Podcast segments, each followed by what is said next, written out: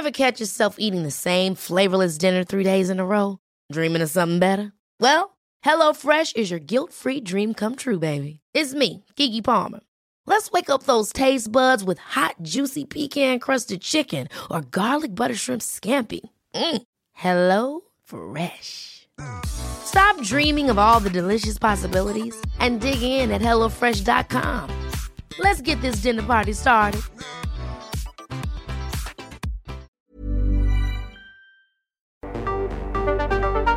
El Heraldo Radio presenta Cámara de Origen, un nuevo espacio para enterarnos del trabajo de las legisladoras y legisladores en los Congresos de México. En Cámara de Origen tiene la palabra Carlos Zúñiga Pérez.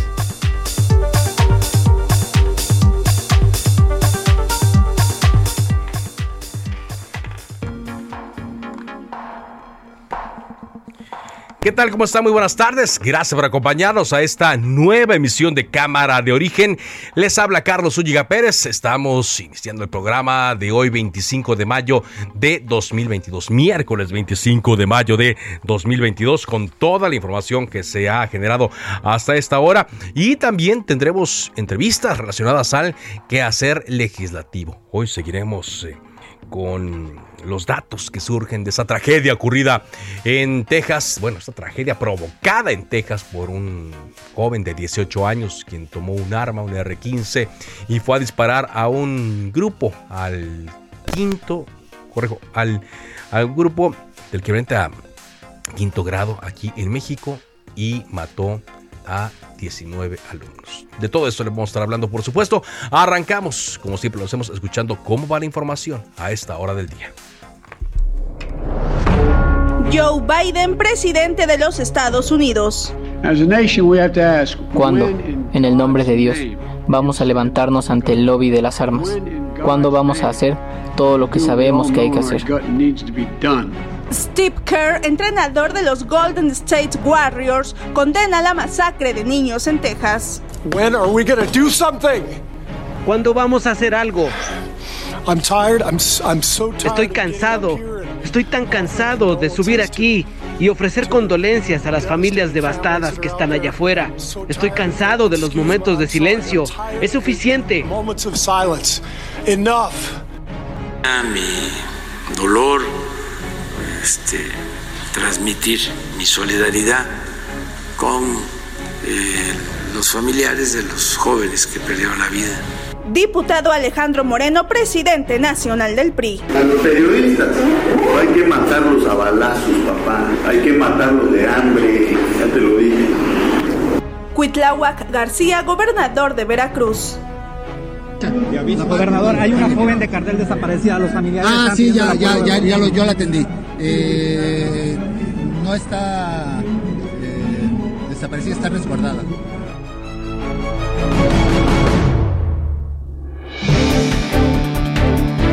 Toda, toda la reacción que hay a nivel mundial después de esta tragedia, además de lo que se puede acumular en el transcurso de los eh, siguientes eh, minutos. Se lo vamos a estar informando aquí en Cámara de Origen. Por lo pronto, le comentamos que legisladores de oposición chocaron con Morena en la comisión permanente del Congreso luego de que este partido según lo hemos visto, ha utilizado las instalaciones del Senado para lo que se considera son actos de campaña, actos de candidatos a gobernadores de Morena. Así es que tendremos también reacciones. El cuerpo de quien podría ser Viridiana Moreno, una joven desaparecida desde el día 18 de mayo en Veracruz, fue encontrada muerta, fue encontrado pues este cuerpo en Playa Chachalacas. El gobernador había dicho que estaba resguardada, sin embargo hoy la familia de Viridiana me dijo en la televisión que ellos no reconocen el cuerpo de Viridiana, no lo reconocen este como tal y que necesitan, quieren, exigen más estudios para justamente verificar que sea el cuerpo de Viridiana.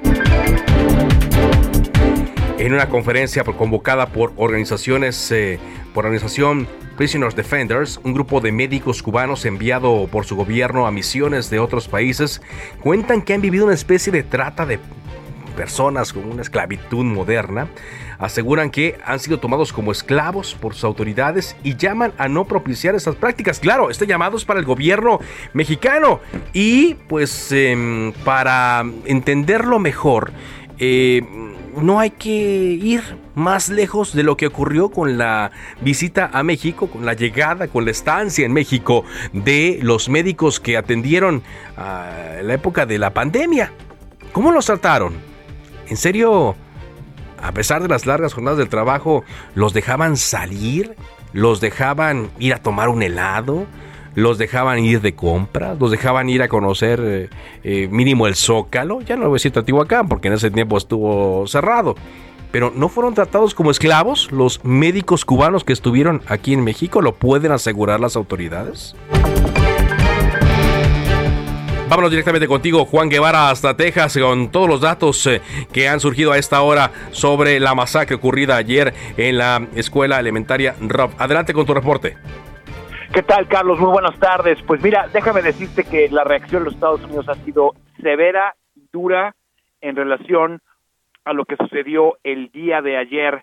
Los últimos acontecimientos son los siguientes. Uno, el presidente Biden anuncia que vendrá a Uvalde, Texas, en los próximos días, algo que ya habíamos anunciado el día de ayer, para reunirse con las familias de las víctimas de estos 19 niños que fallecieron eh, el día de ayer en un aula de la eh, primaria elemental Rob en Uvalde, Texas. Número dos, el gobernador Greg Abbott dio una conferencia de prensa hace dos horas en donde pues prácticamente dijo que el problema era que eh, la, e, este muchacho era un paciente mental que tenía problemas mentales y no tanto el control de armas que se debe de tener, que es lo que ha dicho el presidente Biden. A esto tuvo una severa reacción el, gobernador de Texas, inclusive la Alianza Nacional de Enfermedades Mentales dice sobre el tiroteo en Uvalde que la enfermedad mental no es un problema.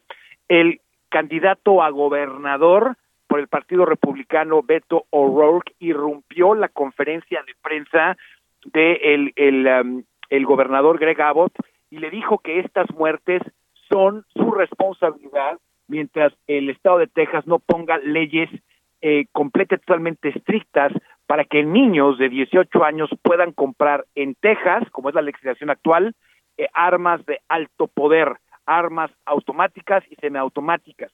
También se dio a conocer que estos 19 niños murieron todos dentro de su salón de clases, todos, mientras que eh, este Salvador Ramos se atrincheraba en la en el salón de clases donde ocurrió esta masacre para que las fuerzas del orden no lo lograran atrapar.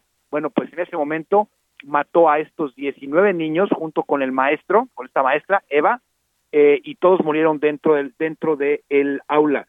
Eh, se sigue generando información prácticamente minuto a minuto y bueno, si existen más detalles, pues obviamente los estaremos les estaremos informando. Ahora para eh, puntualizar eh, muy bien toda esta información, son la mayoría de origen hispano, ¿no? De ascendencia mexicana van a resultar los, los niños por por eh, la ubicación de Ubalde, por la, comunidad en la que vivían, pues la mayoría de los nombres que estamos viendo de fallecidos son hispanos. Todos son hispanos, el 100% son hispanos, todos son niños alrededor de los 10 años de edad, excepto la maestra que tenía 17 años de docente eh, no se ha confirmado todavía si la ascendencia de estos niños es mexicana. Eso es algo que no se ha dicho, sin embargo se ha especulado exactamente por lo que tú dices, porque Ubaldo, Ubalde es una em, región en Texas que es eminentemente hispana. Entonces, eso es lo que se esperaría. No se sabe si son niños que son dreamers eh, eh, o mexicanos inmigrantes de segunda generación, hijos de gente que cruzó la frontera de manera indocumentada, o si son eh, eh, prácticamente niños que llegaron eh, también también al respecto. es algo que no se es algo que no se ha en este momento. Sin embargo, estamos estamos en espera de Muy bien. Estamos, por supuesto, a la espera de esta información y también lo que ocurra, porque las acciones que se tienen que emprender después de este hecho tienen que ser de manera inmediata, no hay por qué esperar eh, tanto. Muchas gracias Juan eh, por... sí, adelante Juan, adelante. Algo, algo rápido que acaba de suceder en este momento. Eh, los otros 15 niños que fueron eh, metidos en caso de urgencias al hospital. La mayoría ya fueron dados de alta en este momento, es algo que, nos acaba de llegar en este eh, preciso, preciso minuto. Y una de las cosas que hemos visto de una manera pobre ha sido la respuesta eh, de eh, México, ya que los presidentes de todos los países del mundo, incluyendo Ucrania, Vladimir Zelensky, mandó condolencias muy sentidas al pueblo, no solamente al presidente Biden, sino al gobernador Greg Abbott. Y bueno, se nos antoja un poco, desde nuestro punto de vista, una respuesta muy eh, pobre del gobierno mexicano a su vecino del norte, específicamente Texas, a estos niños que se presumen son de, este, descendencia mexicana. Sí, hubo una, mención básicamente a las familias, pero no a la autoridad, ¿no? Como ocurre en otros, en otros casos. Juan Guevara, director de Now Media en Houston, gracias eh, por eh, este reporte para el Heraldo Radio. Muchas gracias. Estamos pendientes, gracias a ustedes. Muy buenas tardes. Bueno, vamos a ir actualizando la información el transcurso de Cámara de Origen, pero cuando son las 4 con 10, vamos con Sintestetin porque, como le hemos adelantado aquí, hay eh, pues un dictamen que busca reestructurar el Instituto Electoral de la Ciudad de México. Cuéntanos al respecto, Cintia. ¿Qué tal? Muy buenas tardes, Carlos, a ti y a tu auditorio. Pues te comento que PRI, PRD, PAN y la Asociación Parlamentaria Ciudadana, quienes conforman pues el bloque opositor aquí en el Congreso de la Ciudad de México, informaron que este jueves votarán en contra del dictamen que busca una reestructura del Instituto Electoral Capitalino. No obstante, eh, pues dijeron que buscarán detener la inscripción de este en el orden del día para la sesión de mañana y por ello valoran varias opciones para evitar eh, que se acabe con la democracia en la capital. Comentarte que el coordinador del PAN, Christian Bonrerich, señaló que de no poder hacer nada al respecto y que Morena apruebe este documento, esta orden del día, pues eh, estarían promoviendo en el Pleno una moción suspensiva, reservas y también votos particulares en defensa pues del Instituto Electoral. Asimismo, el legislador panista Diego Garrido anunció que también se estaría asistiendo al Tribunal Superior de Justicia Local, eh, pues de manera particular a su sala eh, constitucional para ingresar una acción de inconstitucionalidad. Comentarte que, pues por otra parte, el coordinador del PRD, Víctor Hugo Lobo, afirmó que su fracción parlamentaria irá en contra de la reforma y lanzó un llamado a la opinión pública para que también exprese su inconformidad en el tema. Apuntó que se tendrá que posponer el dictamen para el próximo periodo, incluso presentar otra iniciativa para que se analice a fondo y es que dijo no hay condiciones. Pero si te parece bien, escuchemos qué fue lo que dijo. Pues el querer mermar o economizar recursos a costa de la democracia creemos que es hay mil frentes más de donde se puede recortar si requiere economías y no pegarle a la democracia de los capitalinos.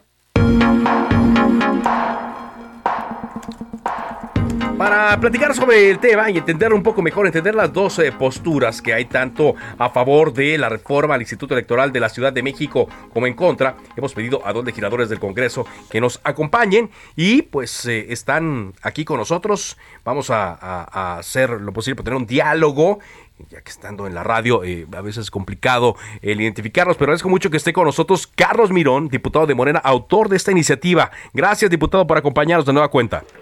Carlos, te aprecio mucho el tiempo y obviamente un saludo al diputado Ricardo y obviamente a las personas que nos escuchan en tu programa. Muchas gracias. Gracias, y aquí está, por supuesto, Ricardo Rubio, el vicecoordinador de la bancada del PAN. Gracias por acompañarnos, diputado. Muchas gracias, Carlos, eh, por la invitación. Por supuesto, un saludo a todos los eh, radioescuchan, escuchas y por supuesto un saludo afectuoso también a mi eh, eh, compañero aquí del Congreso de la Ciudad de México, Carlos Hernández. Aquí estamos eh, listos para platicar con ustedes. Bueno, pues vámonos ágiles. Yo les pediría para una introducción, más que introducción rápida, que una, una respuesta breve a esta pregunta que les haré y luego ya vamos a detalles. diputado Mirón, ¿es un golpe de muerte el que se va a dar al Instituto Electoral de la Ciudad de México? Eso es una falacia, eso es algo, Carlos, que ha inventado el Partido Acción Nacional.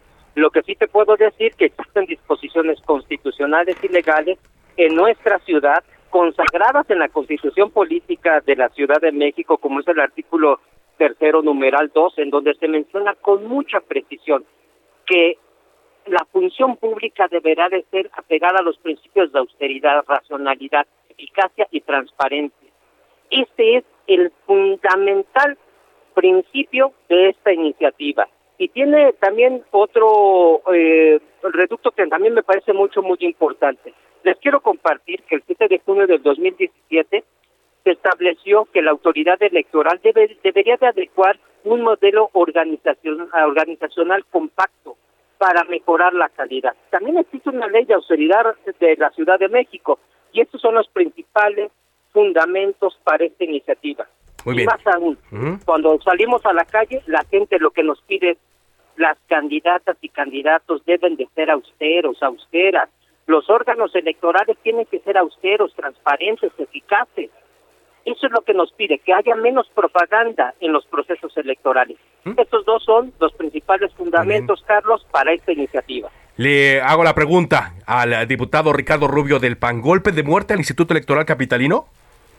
Sí, desde luego, y Carlos, mira, y no es una cuestión que esté vendiendo el PAN, como tú lo dijiste, ya hace un momento escuchamos al diputado Víctor Lobo, que es también el, eh, coordinador de, digamos, del grupo parlamentario del PRD, y aquí estamos unidas toda la oposición. Quiero decirte que ya esto incluso ha llegado a un escándalo internacional, ya hay eh, comentarios a nivel internacional, por, por supuesto que si se llegara a pasar se va a impugnar por todas las vías, y nosotros vamos a dar eh, una pelea eh, muy fuerte eh, en el Pleno, eh, como nunca se ha visto, porque sí le están dando, eh, digamos, el tiro de gracia al Instituto Electoral. Mira, está desapareciendo cinco unidades eh, fundamentales con esta iniciativa que no se consensó con nadie, que son la unidad técnica de fiscalización, es decir, lo que quiere Morena es que ya nadie lo fiscalice, ¿verdad? Que hagan lo que quieran en las elecciones. Dos, el Centro de Formación y Desarrollo, que es la que capacita a los, eh, digamos, funcionarios de casilla, imagínate nada más que grave. La unidad de vinculación con organismos externos, por ejemplo, es la unidad que se vincula con los migrantes. La unidad, mira, esto es de escándalo, se desaparece la unidad de género y de derechos humanos. Imagínate nada más eh, qué, qué, qué situación tan grave.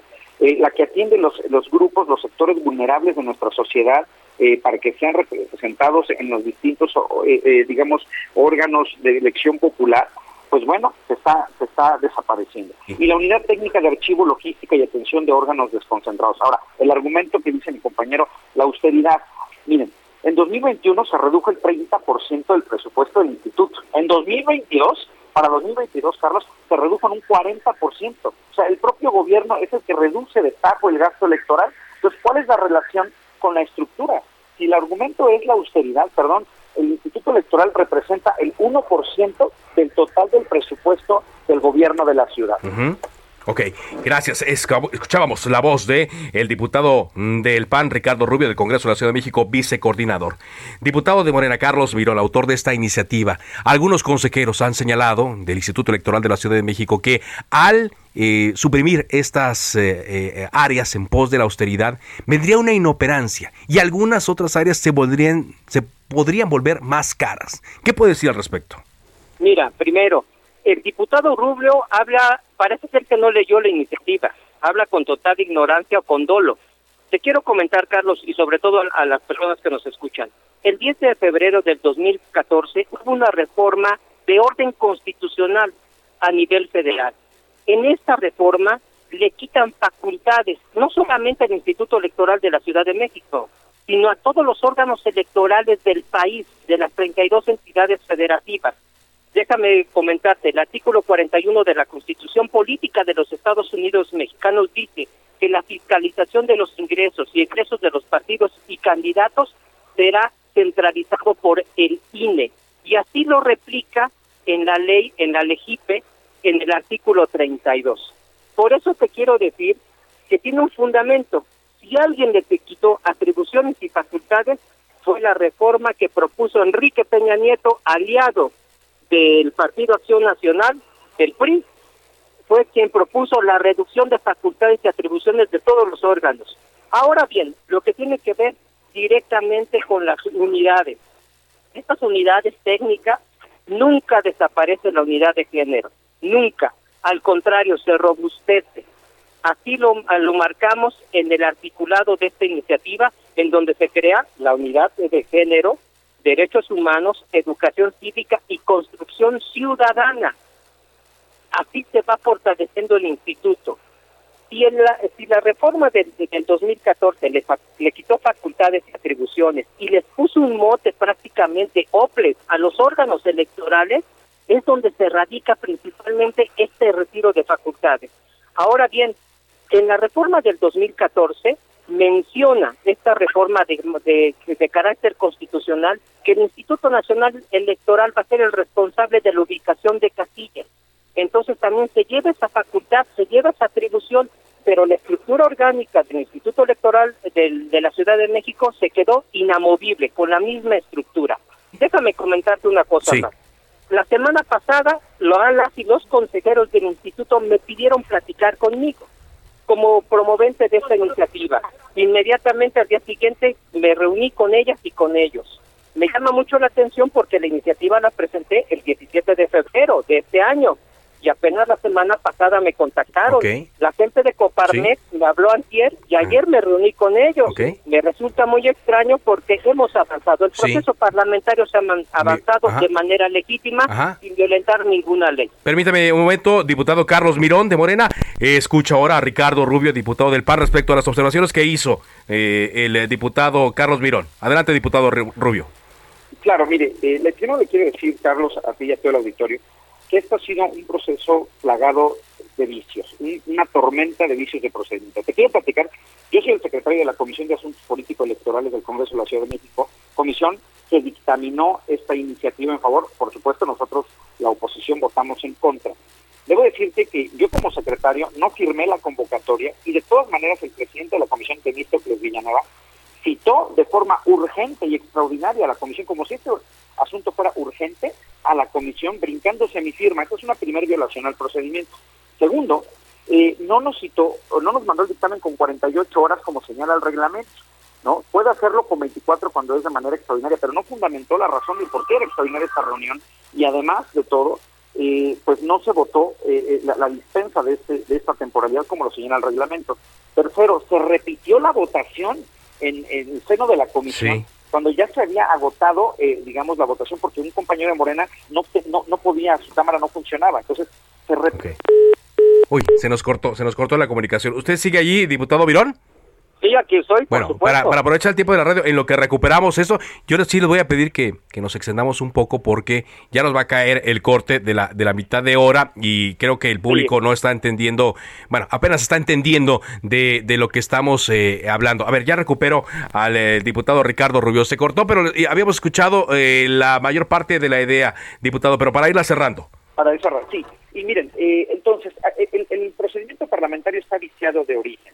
Entonces, eh, de, entrada nosotros observamos eso. Por otro lado, contrario a lo que señala el compañero Hernández Mirón, lo que señala, por ejemplo, la Constitución en el artículo 41, apartado B, párrafos tercero y cuarto, es que la unidad técnica de fiscalización de los OPLES, es decir, los organismos electorales locales de cada entidad, tiene que tener un órgano que tenga la misma naturaleza, es decir, que tenga una unidad técnica de fiscalización similar a la del Instituto Electoral. El desaparecerlo ataca la autonomía del Instituto Electoral que impide que el propio instituto cree sus propias unidades para su auto, eh, digamos, funcionamiento. ¿no? Entonces, de esta manera, bueno, ¿me escuchan? Sí, te escuchamos, adelante. Ah, de esta manera, eh, lo que yo quiero decir es que existe una violación a la autonomía constitucional del Instituto Electoral. Y miren, la organización de eh, organismos eh, electorales a nivel nacional ha emitido un pronunciamiento sobre la gravedad de este asunto. La Coparmex está preocupada. Y bueno, contrario a lo que dice el diputado Hernández Mirón, la verdad es que no se habían juntado con él porque esta iniciativa era una iniciativa que no era urgente. Y de pronto, sin, más y más, nos dicen que es urgente, que es obligatoria.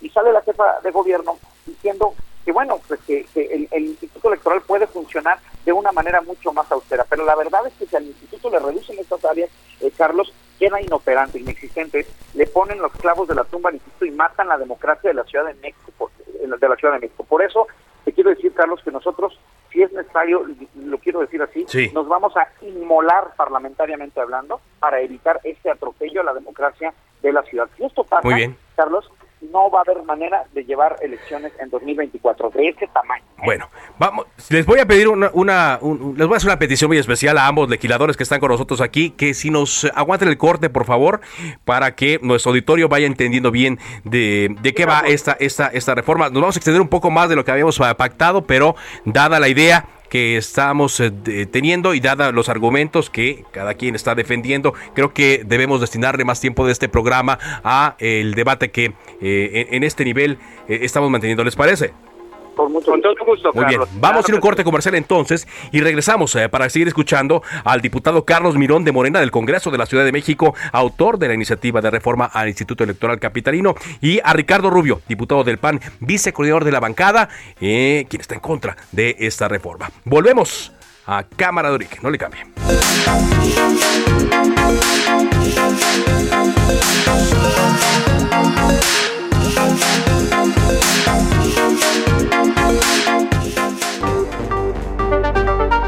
Se decreta un receso. Vamos a un corte, pero volvemos a Cámara de Origen con Carlos Zúñiga Pérez.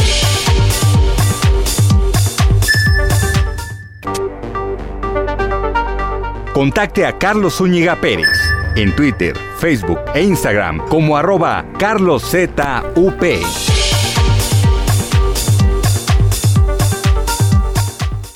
Viaja, vive, disfruta. Transfiere tus puntos bancarios a Club Premier. Obtén 30% más y conviértelos en la mejor experiencia de viaje. Adquiere vuelos con Aeroméxico, artículos de la tienda en línea, noches de hotel, rentas de auto con Hertz y más. En el Hot Sale de Club Premier encuentras todo para volver a disfrutar cada experiencia. Avanzamos en Cámara de Origen cuando son las 4 de la tarde con 31 minutos. Agradezco mucho a los diputados eh, del Congreso de la Ciudad de México, eh, Carlos Mirón de Morena y Ricardo Rubio del PAN, que se hayan quedado con nosotros. Eh, seguimos en esta conversación, diputados. Buenas tardes. Gracias. Carlos. Muy bien, vamos con usted ahora, diputado Carlos Mirón, porque me quedé con esta frase de lo que señalaba el diputado del PAN, Ricardo Rubio, que quedaría inoperante con esta reforma, inoperante y prácticamente inexistente el Instituto Electoral de la Ciudad de México. ¿Qué puede decir al respecto? Te puedo decir que es lo mismo, es la cantaleta que ha tenido el Partido Acción Nacional desde siempre. Andrés Manuel López Obrador es un peligro para México, votaron en contra de la reforma eléctrica que le daba al Estado mexicano el poder de CFE, votaron en contra de la reforma eh, minera que le daba también al pueblo de México el control del litio. Ya nadie les cree, ya se agotó, no tienen argumentos, no leyeron la iniciativa, no va a estar en crisis el Instituto Electoral de la Ciudad de México. Me reuní con la gente de Coparmex, me reuní con las consejeras y consejeros del instituto, comprendí.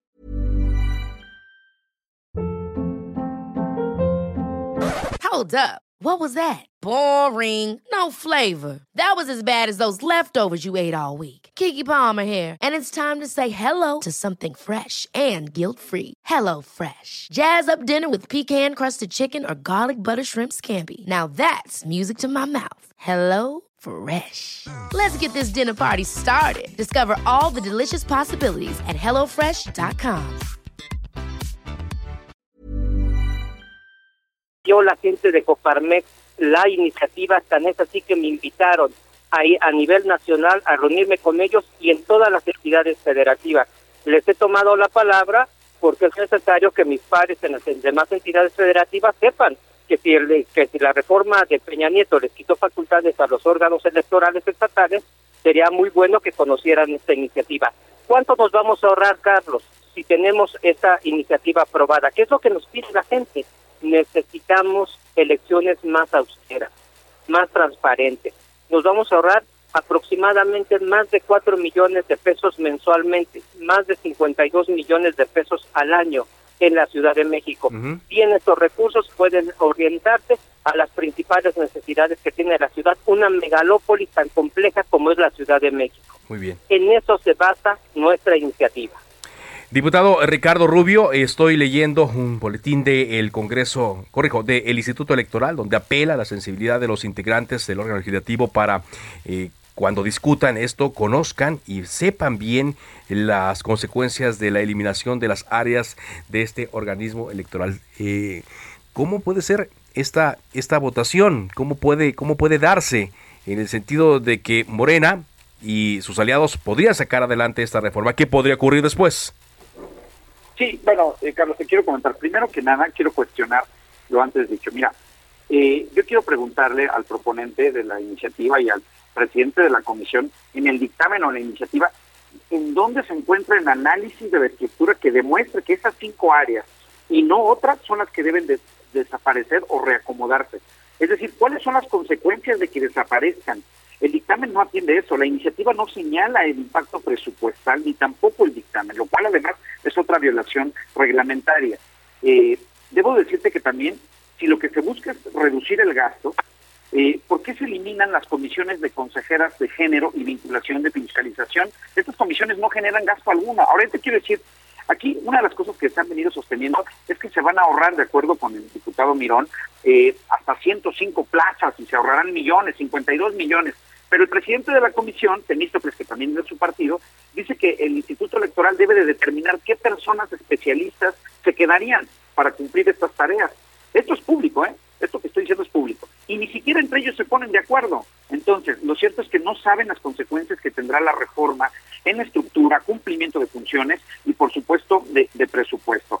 Lo que sí eh, se insiste en comparar a eh, este instituto electoral con los demás OPLES del país, con los demás institutos electorales, para eh, sostener que no somos más caros que los demás sin atender a, a, sus funciones. Se señala que se reunió con los consejeros y que tuvieron la oportunidad de eh, recortarse solos ellos el presupuesto. Y hay que insistir que el recorte ya viene desde que se aprobó el presupuesto y no hay una sola justificación para desaparecer las unidades completas. Y te quiero decir que además los propios consejeros precisaron que el diputado Hernández Mirón les advirtió que les iba a aventar el camión. O sea, ellos nos dijeron a nosotros, miren, el diputado, eh, la verdad, fue muy rudo con nosotros, nos dijo que no le importaba, que él tenía la mayoría y que esto iba a ir porque iba a ir para adelante. Esa fue, por eso es que hoy tú ves, eh, mi querido Carlos, se emite un comunicado del propio instituto, es decir, solamente ellos están solitos en esta batalla, toda la sociedad, el propio instituto electoral está en contra de esto. No hay un ahorro de 52 millones de pesos, eso es falso. E, eso descansaría en despedir a todo el personal que hay que indemnizar, eh, eh, pues por la, precisamente por la reducción de estas áreas. Entonces, obviamente eso va a haber una cuestión eh, laboral que habrá que atenderse. Ahora, la votación, ¿cómo se prevé? Como decías, Carlos, y sí. concluyo este bloque de participación. Carlos, toda la oposición vamos a ir juntos y podemos ganar. Si nosotros, ninguno de nosotros falla, pues podemos ganar sin ningún problema la votación eh, el día eh, de mañana. Y además vamos a dar ahorita también eh, la, la, batalla fuertemente en la Cucopo y en, en, la sesión de la conferencia para que esto se baje del orden del día de mañana. Muy bien. Y ya para ir cerrando esta, esta mesa, les agradezco a ambos que estén en tiempo extendido con nosotros, el diputado Carlos Mirón de Morena. ¿Hay plan B o ustedes van directo con la, con la reforma tal cual la planteó usted? Eh, Carlos, te comento, hablé de manera muy amable, muy gentil con la consejera, presidenta, con las, los consejeros y consejeras. Estuvimos en un restaurante cerca del, recinto de Donceles. Al día eh, posteriormente me reuní también con el presidente de la Coparmex en la Ciudad de México. ¿Qué es lo que logramos? Poder platicar. No esto de que les voy a aventar el camión, eso que eso es algo que se saca ahorita Ricardo de la manga. No fue así y déjame tomar un tema que me parece muy importante. En el área de fiscalización, si ya el Instituto Nacional se llevó la fiscalización de los partidos y candidatos, el instituto se quedó con eh, su órgano de control interno y tres subcontralorías. Cuando ya le quitaron la fiscalización, te quiero decir cuánto gana el titular de la, de la unidad de fiscalización, 162.976 pesos brutos. Su director gana 73.762, secretario de unidad 19.848 pesos. Si ya le quitaron esas facultades y atribuciones, siguen teniendo su misma estructura orgánica. Su subdirector de fiscalización, 55.636 pesos. Y así nos podemos... Y sí, exacto. Entonces ustedes irían directo con eso, para, para cortar eso, para eliminar eso. Lo que nosotros decimos es lo que la gente opina en la Ciudad de México. Necesitamos órganos electorales transparentes, eficientes en el gasto, que sean más austeros. Ese es el principal fundamento. Podríamos lograr estos elementos si podemos aprobar esta iniciativa. Muy bien. Lo demás, como dice el diputado Ricardo Rubio, pues es que le pregunté a Lobo, pues es lo mismo, es el PRIAN, es lo mismo, no ha cambiado nada absolutamente. El PAN, el PRI, es lo mismo. Muy bien. Entonces, ¿cómo busca ahí un consejo de su mismo lado? Es imposible de creer. Muy bien. Gracias, muchas gracias, diputado Mirón. Para cerrar, eh, diputado Ricardo Rubio, estoy recibiendo una nota de mi compañera Cintia Stettin donde dice que el Instituto Electoral analiza acciones jurídicas para detener esta reforma. ¿Ustedes acompañarían en esto al Instituto Electoral? Por supuesto, Carlos, nosotros eh, en caso de el día de mañana aprobarse este dictamen que vamos a hacer hasta lo imposible para que eso suceda, vamos a interponer eh, acción de inconstitucionalidad si es preciso. Los partidos políticos tienen derecho a presentar acción de inconstitucionalidad en materia electoral sin necesidad de las 22 firmas parlamentarias. Por supuesto, ya dijo, ya anunció el PRD que lo va a hacer, nosotros como PAN lo vamos a hacer, el grupo parlamentario del PAN lo va a hacer, el Instituto Electoral lo va a hacer. Y vamos a hacer un activismo social, Carlos, como nunca en la historia se ha visto va a ser recordado este momento por la defensa de la, democracia que estamos teniendo toda la oposición de la ciudad. Porque, Carlos, mira, nosotros, si hubiéramos ganado, eh, si hubiera habido elección para jefe de gobierno en 2021, hubiéramos ganado por más de 200 mil votos de diferencia. Quieren desmantelar al Instituto Electoral por lo que saben que a la buena no van a poder ganar en 2024 y por eso lo están haciendo, Carlos. Ese es el fondo de todo esto, es una trampa. Gracias, gracias a los dos. Al diputado Carlos Mirón, diputado de Morena, muchas gracias. Gracias, diputado Ricardo Rubio. Muchas gracias, Carlos. Muy amable. El tema da para más, por supuesto, da para mucho más, pero tenemos eh, pactados otras entrevistas y otros temas que tratar. No vamos a dejar de darle seguimiento, por supuesto, como a otros casos aquí en Cámara de. Cuando son las 4 de la tarde con 40 minutos, saludo en la línea telefónica de este programa al senador César Cravioto de Morena. ¿Cómo le va, senador? Buenas tardes. ¿Cómo estás? Un gusto saludarte a ti y tu auditorio, Carlos. Igualmente. Hay acusaciones eh, de los eh, legisladores de oposición de que se están utilizando los recintos legislativos para eh, acciones de promoción de Morena, acciones donde pues se presentan a candidatos de Morena, algo que dicen es indebido. ¿Qué puede decir usted como vocero de la bancada de Morena a este respecto, senador?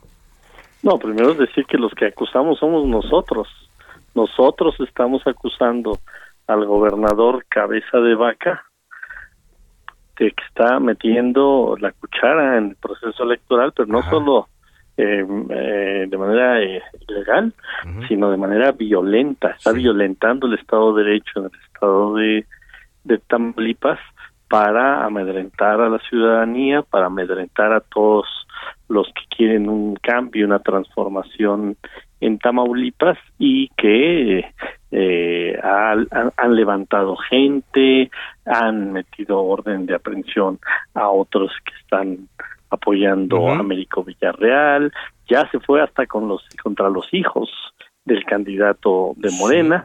y en el caso de Aguascalientes, pues el PAN que antes luchó algunos años contra el autoritarismo del PRI, pues ahora al ser aliado del PRI, pues tiene las mismas mañas del PRI en Aguascalientes, como ya sienten que esa ventaja que tenían de más de 20 puntos ya se les esfumó y nuestra candidata Nora Rubalcaba ya está en prácticamente empatada con la del PAN y en algunas encuestas ya está arriba, pues están haciendo trampa y media. Pero es correcto, es correcto utilizar los recintos, el Senado de la República para esto y le lanzaron porras, le levantaron ahí la mano a, por ejemplo, a Américo Villarreal. ¿Es correcto que se haga esto? No, nosotros no llamamos, nosotros no llevamos a votar por nadie en el Senado de la República.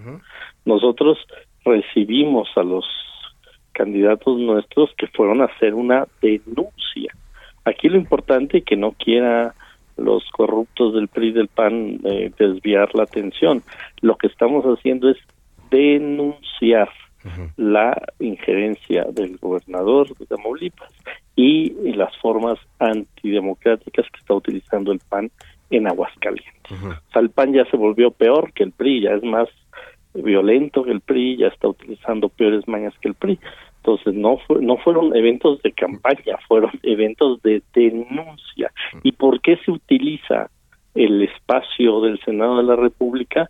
Pues porque si no, no lo sacan los medios nacionales, porque en los medios locales no salen estas cosas. No salen. En los medios locales no sale todo este todos estos eh, ataques violentos que están dando en Tamaulipas y en Aguascalientes.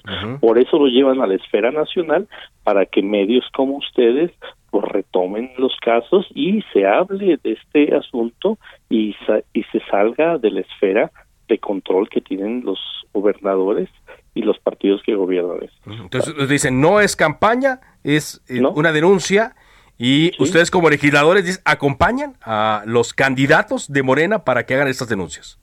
Así es, exactamente, exactamente. Es un espacio, el, Senado de la República, donde pues, ellos se la pasan haciendo denuncias contra contra el gobierno federal. y ya, dijeron, ¿no? Que lo van a hacer contra Morena y contra los legisladores por la utilización de los espacios legislativos. Que hagan, lo que quieran. Lo que va, lo que, lo que no van a poder hacer es ocultar su estrepitosa derrota que van a tener en 11 días, el 5 de junio, porque van a tener una estrepitosa derrota. Los vamos a golear. ¿Por qué? Porque son pésimos gobernantes, porque son traidores al pueblo de México, por eso el pueblo de México está harto del PRI y está harto del PAN. Y no les queda otra más que decir, este, vamos a denunciar a Moreno, pues que hagan lo que quieran, pero lo insisto, lo que no se van a poder quitar es la goliza que les vamos a poner el 5 de junio. Y en caso de ser, de que ustedes lo juzguen así, ¿podrían volver a utilizar? Es decir, si viene, no sé, al rato el senador Jara o el eh, candidato, la candidata de Quintana Roo, etcétera, ¿podrían utilizar el foro del Senado, de la Comisión Permanente para problema, Sin, problema, El, foro, el foro del Senado es un foro para que también se hagan este tipo de denuncias. Eh, no creo que se haga en Quintana Roo, ni, ni nuestro candidato de Oaxaca, ni de Hidalgo, pero sí es probable que de Durango, porque en Durango también están ocurriendo cosas muy feas. O sea, vuelvo a insistir, aquí el foco debe de ser no debemos de permitir que se enrarezcan los el clima político de un proceso electoral, que se deje que los ciudadanos de manera libre voten por quien crean que debe ser su gobernador o gobernadora en cada uno de estos seis estados no podemos quedarnos sin impávidos ante estas injerencias y ante este clima eh, de violencia que está viviendo, sobre todo en esos tres estados. Le agradezco mucho que nos haya tomado esta comunicación, senador.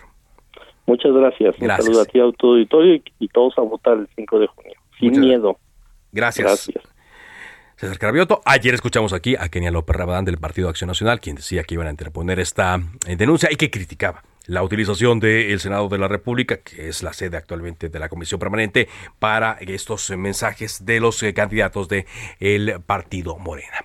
Bueno, son las 4 de la tarde con 46 minutos tiempo del centro de México. Vamos a darle un giro a nuestro programa porque, pues en Morena se han manejado muchos nombres no un poquito, yo ya son muchos, ¿no?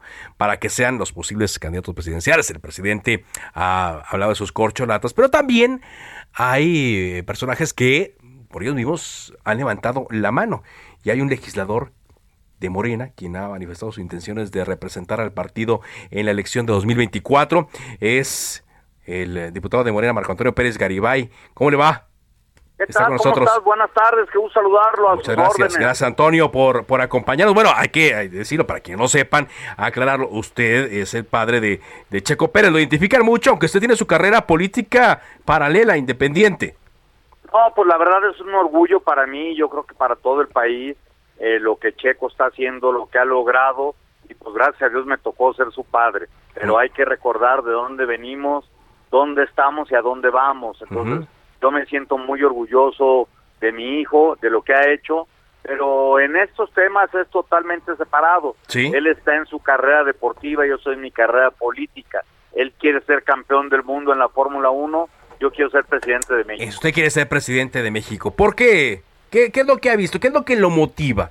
a buscar una candidatura, una eventual candidatura de Morena a la presidencia? Es un gran momento y una gran oportunidad que yo platiqué con el presidente desde hace mucho tiempo, o sea, yo caminé con él en el 2018 y yo le mostraba mis intenciones de ser presidente, me uní a él, hoy me toca la oportunidad, tengo grandes compañeros que en este momento están liderando la competencia, como Claudia, como Marcelo, y trabajaré yo para estar a la par. Estoy seguro que seré el candidato de Morena rumbo al 2024. ¿Usted está seguro? Ninguna duda. ¿Dice usted que ya platicó de esto con el presidente López Obrador?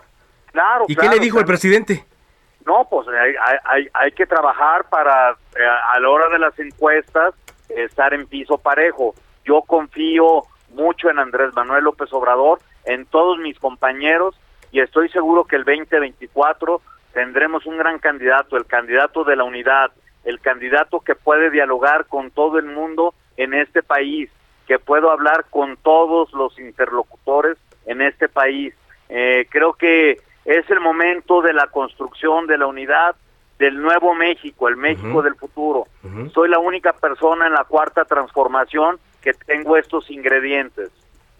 Ahora estoy platicando con Antonio Pérez eh, Garibay, diputado del eh, Partido Morena. Usted tiene una, una carrera pues relativamente joven en la política, ¿no? ¿Cuándo empezó eh, en este mundo? Efectivamente, tengo 10 años dentro de este proyecto político. Yo tuve que abandonar Jalisco por un problema de seguridad con mi familia y viviendo en el extranjero me sentí cobarde y por eso regresé con Andrés. Eh, me invitó el presidente de aquel tiempo a la campaña del 2018 y es como me integré a este proyecto. Yo no le pido mucho al presidente, solo si me apoya con el 10% de lo que yo hice por él, con eso lo logramos. Con el 10% de lo que usted hizo por el presidente. Con el 10% del apoyo que yo le brindé a él, con eso ganamos la presidencia de la República. Y si Checo, mi hijo, me apoya con el otro 10% de lo que yo hice por él, creo que nos van a sobrar. Eso sí, por supuesto, digo, porque la, pues la, el conocimiento que hay de su hijo, de, de, de, esta gran trayectoria y sobre todo como le está yendo en las últimas fechas, pues lo está eh, poniendo bajo el reflector. Pero viene pues una, una candidatura en la cual algunos han dicho, Antonio, que pues puede convertirse en una carnicería por el deseo de muchas personas de ser el abanderado de Morena en el 2024 y sobre todo por un evento que vimos eh, la semana pasada cuando Ebrard daba una eh, declaración a los periodistas allá fuera de Palacio y se le acercó un señor diciendo que él apoyaba a Sheinbaum, que Ebrard era neoliberal. ¿Cómo vislumbra usted esta competencia interna para conseguir la candidatura de Morena a la presidencia? Con resultados, yo creo que aquí va a haber muchos actores en el tema para tomar las decisiones al futuro y yo creo que tengo los ingredientes para lograr esta candidatura. Estoy seguro que vamos a construir el México para todos. O sea, eh, soy una persona que puedo trabajar y platicar con todos, inclusive con mi presidente Andrés Manuel López Obrador y con todos. Soy un actor político muy diferente a todo lo que existe. Yo estoy seguro que puedo construir el México de la unidad y el México del futuro. Basta de divisiones, no podemos continuar. Eh, hay algo muy importante que es el eje más importante por lo que estoy aquí y por lo que voy a luchar por México y por los mexicanos. El tema de la seguridad, me lo han pedido en todo el mundo. Todos los mexicanos lo primero que me hablan es el tema de la inseguridad. Eh, por encima de la salud de la economía y de la educación. Tenemos que regresar este México a lo que yo sé que sí lo puedo lograr. Un México más seguro, el México que se necesita. No podemos estar trabajando como se está haciendo actualmente y yo tengo mi forma de ver las cosas y de pensar. Quiero trabajar con todos para poder regresar este México con todos, te estoy hablando con todos. incluyendo con Ebrard, Sheinbaum, Monreal, Adán Augusto, todos ellos. Es el momento, hay que valorar cuál es el mejor candidato. Yo no soy una persona que me aferre a los cargos. Si yo veo que existe un mejor candidato que tu servidor, meto reversa. Muy bien. Muy bien.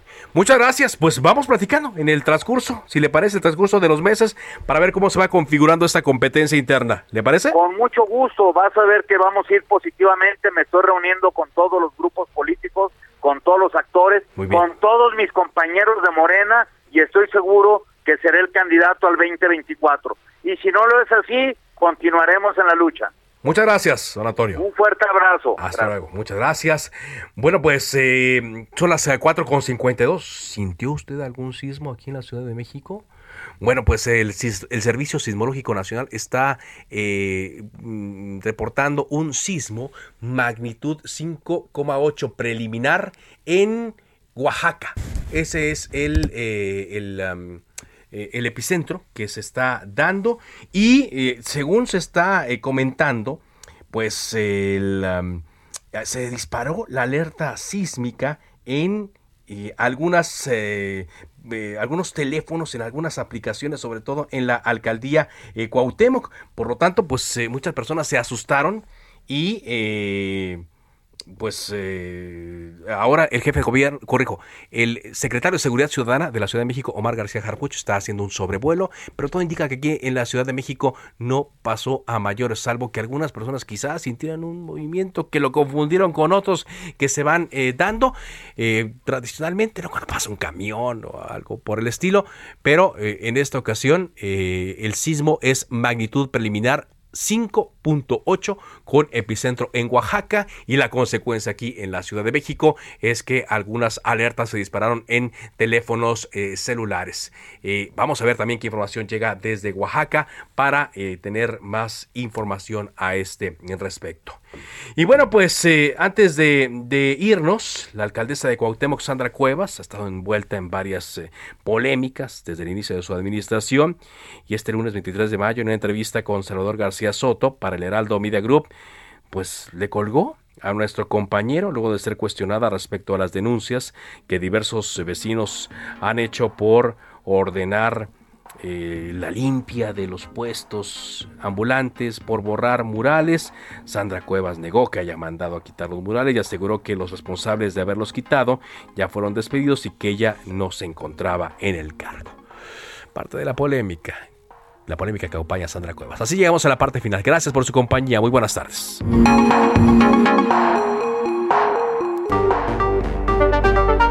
Se cita para el próximo programa. Cámara de origen, a la misma hora, por las frecuencias de El Heraldo Radio. Se levanta la sesión.